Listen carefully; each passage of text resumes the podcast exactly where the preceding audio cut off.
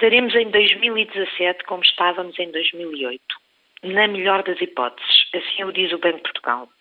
Nas últimas previsões que fez para a economia portuguesa, aponta para uma retoma lenta com níveis de desemprego ainda elevados. Um crescimento da economia que só nos fará regressar ao rendimento, ou seja, ao PIB, que tínhamos nove antes, depois da crise financeira.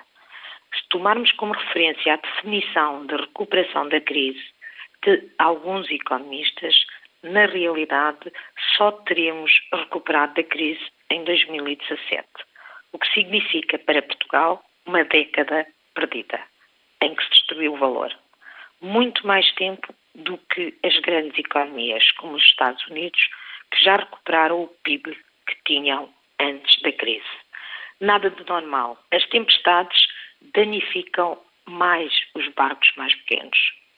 Ainda que as crises façam parte da natureza das economias de mercado, valia a pena nunca mais esquecer porque fomos apanhados pela grande crise financeira.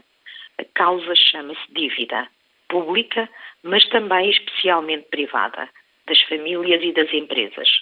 Um fardo que ainda carregamos e que explica o passo de caracol da recuperação económica. Reduzir a nossa dívida tem de ser, por isso, uma das prioridades, assim como evitar todas as políticas que nos levem a aumentar a nossa dívida. Não é fácil, numa economia financeira, fugir do crédito, mas viver por conta do futuro é a grande explicação para a nossa década perdida. Em 2017 estaremos em 2008. Uma grande lição desta crise, como de outras no mundo, é que ser credor é melhor do que ser devedor não nos garante a prosperidade eterna, mas com menos dívida somos mais livres e não temos de vender empresas para pagar dívidas.